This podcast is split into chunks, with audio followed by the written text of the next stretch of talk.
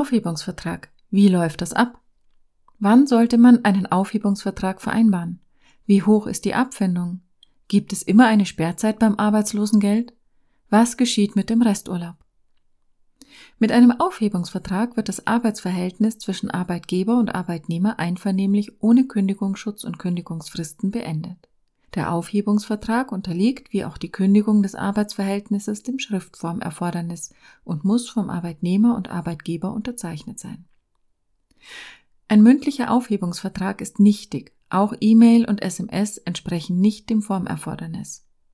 Der Aufhebungsvertrag sollte eine Begründung enthalten, um Sperrzeiten beim Arbeitslosengeld zu vermeiden. Eine akzeptable Begründung ist eine mit Bestimmtheit bevorstehende betriebs- oder krankheitsbedingte Kündigung des Arbeitsverhältnisses durch den Arbeitgeber.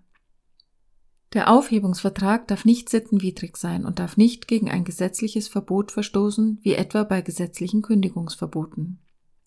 Die Vereinbarung eines Aufhebungsvertrages hat für Arbeitgeber und Arbeitnehmer Vorteile, kann aber auch schwerwiegende Nachteile mit sich ziehen. Ein Aufhebungsvertrag hat zunächst den Vorteil, dass das Arbeitsverhältnis von Arbeitgeber und Arbeitnehmer einvernehmlich beendet wird.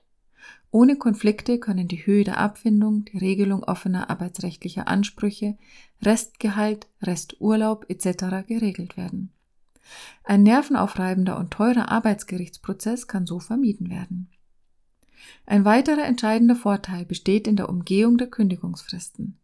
Das ist für Arbeitnehmer günstig, die bereits einen neuen Job haben und für Arbeitgeber, die sich schnell vom Arbeitnehmer trennen wollen.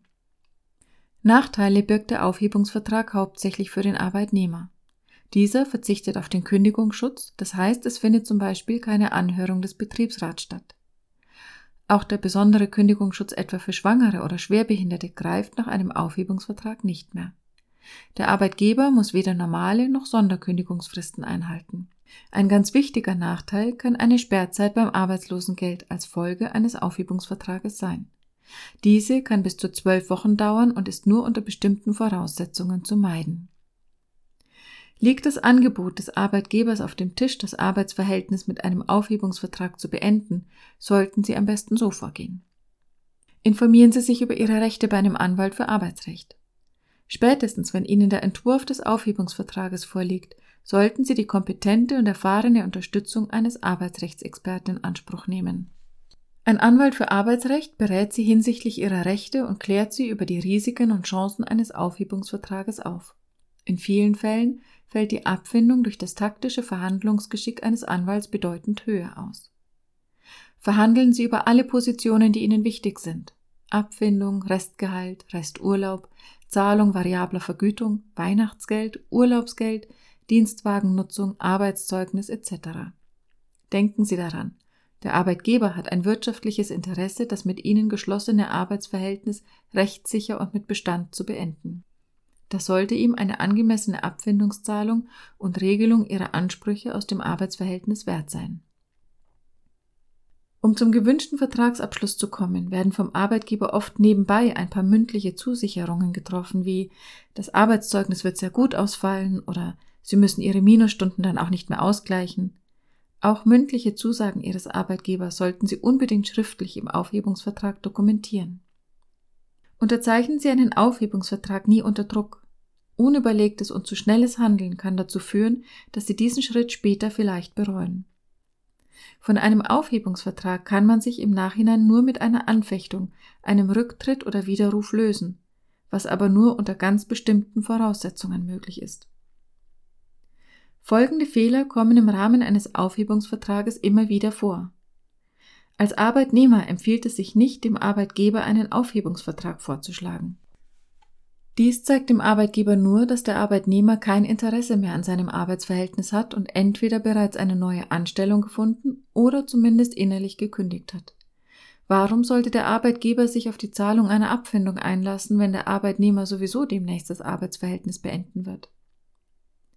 Mit einem Aufhebungsvertrag wird das Arbeitsverhältnis beendet, ohne dass der Arbeitnehmer Kündigungsschutz in Anspruch nimmt. Das sollte dem Arbeitgeber eine angemessene Abfindung wert sein. Bei der Ermittlung der Abfindung kommt es in erster Linie darauf an, ob eine Kündigung des Arbeitgebers vor einem Arbeitsgericht erfolgreich sein würde.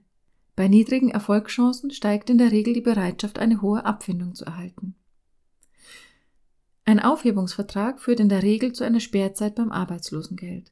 Diese kann aber vermieden werden.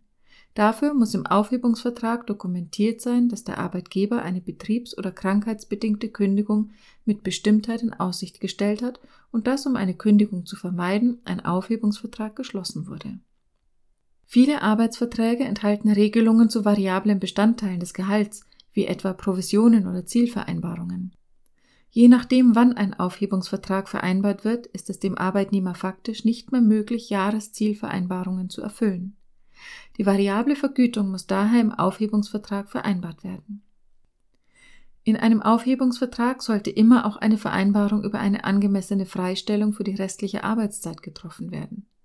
Diese Freistellung ist als Bewerbungszeit für Arbeitnehmer ohne eine neue Anstellung besonders wichtig. Häufige Fragen und Antworten zum Aufhebungsvertrag.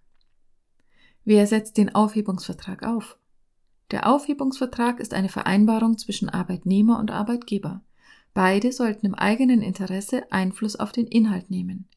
Wer ihn aufsetzt, ist dabei unerheblich. Wer bekommt das Original?